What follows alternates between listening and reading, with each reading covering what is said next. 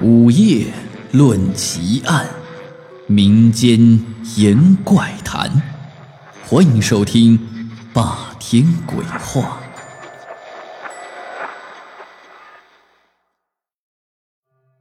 曾经听过一个传说：午夜十二点的时候，来到十字路口，然后面朝西方。这个时候，你会看到一个人，可能也不是人。云涛是我的大学同学，典型的东北男人。虽然今年三十二了，但是为人风趣，非常讨年轻女孩喜欢。云涛上大学以前啊，曾经做过一段时间的木材生意，从东北老家运送木材到俄罗斯边境。生意利润也不错，算是小赚了一笔。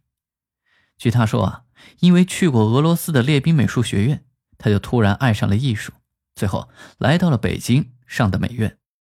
而这件事儿，就发生在云涛来北京以后。零四年，我们大学毕业，各自在北京都租了房子。刚毕业那会儿，我比较穷，所以住在一个非常老旧的房里。而云涛他们几个男生在北京的西四找了一个胡同，租了一套三居室的房子，离白塔寺不远。因为胡同深，从胡同走出来到马路上得近十分钟的时间。但是房子和价格都非常漂亮，便就一直住在了那儿。零四年冬天里的一天，云涛和几个朋友在簋街吃完火锅，便打车回家。出租车到了胡同口。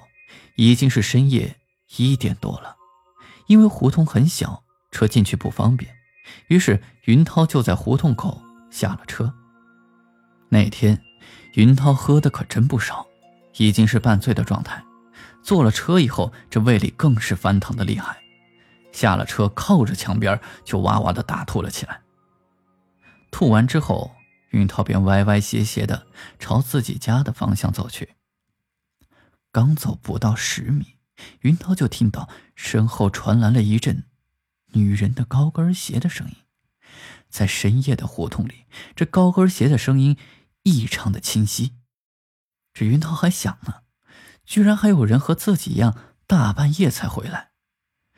云涛这一边走，还一边轻轻的哼着歌，而那个脚步声就一直跟在他的身后，直到出租房的大门口。这云涛心里奇怪，难道这个女人也住这儿？于是便准备停住，回头看看。结果他刚停住，那个脚步也停住了。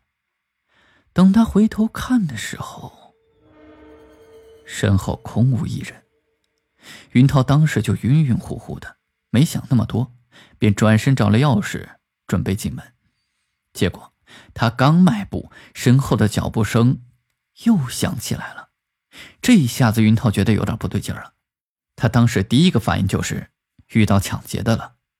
但转念一想，也不对呀，身后的脚步声是个女人的。如果要是抢劫的话，从胡同一直走到这儿得十分钟的时间，足够抢了呀。这个时候，云涛故意走得很慢很慢。但脚步声却一直在他身后，直到云涛进了家门，脚步声才消失掉。第二天，云涛和同学说起这事儿，大家都说他喝多迷糊了。也确实，昨天晚上云涛自己也是晕晕乎乎的，他就没把这事儿放心上。这事儿大概过去了一个多星期。云涛在外面拍完戏，又和剧组的几个哥们在外头喝了点酒。半夜三点了，晕晕乎乎的，又往家走。刚走到胡同口，云涛忽然想起那天晚上发生的事儿，这时候心里有点发毛。于是他深吸了一口气，两腿抬起来就开始跑，一口气跑了好几百米，身后并没有听到什么脚步声传来。云涛松了口气，也气喘吁吁的停了下来，一屁股就坐在平时居民健身的地方。云涛从包里拿出一根烟，刚点上，忽然觉得脸上痒痒的，伸手一摸，吓了一跳，是女人的长头发。云涛惊骇之下就要回头，可是这个时候他发现自己的脖子怎么也动不了，而那缕长头发还在他脸上晃来晃去，感觉就像是一个女人站在他身后，低着头，然后这头发就耷拉了下来。而这时，云涛也感觉到了一个女人的声音，告诉他不要回头。不要回头！此时云涛吓得浑身发抖，但是他平时素来胆大，当时心想：他妈的，豁出去了，怎么的也比吓死好。于是云涛一咬牙，一使劲，浑身一震，又能动弹了。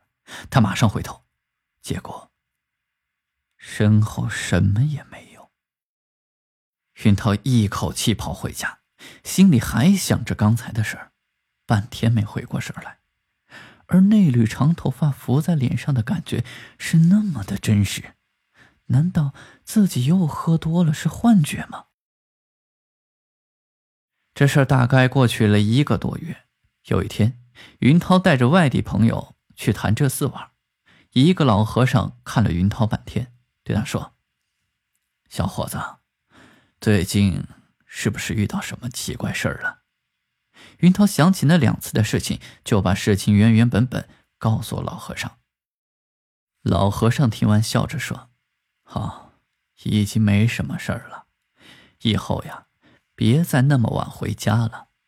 如果要走夜路，你听我一个忠告：走夜路的时候啊，千万不要回头看。”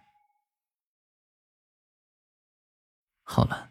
今天的故事就讲到这里，我是孙霸天，欢迎你关注、订阅、催更，我们下集再见。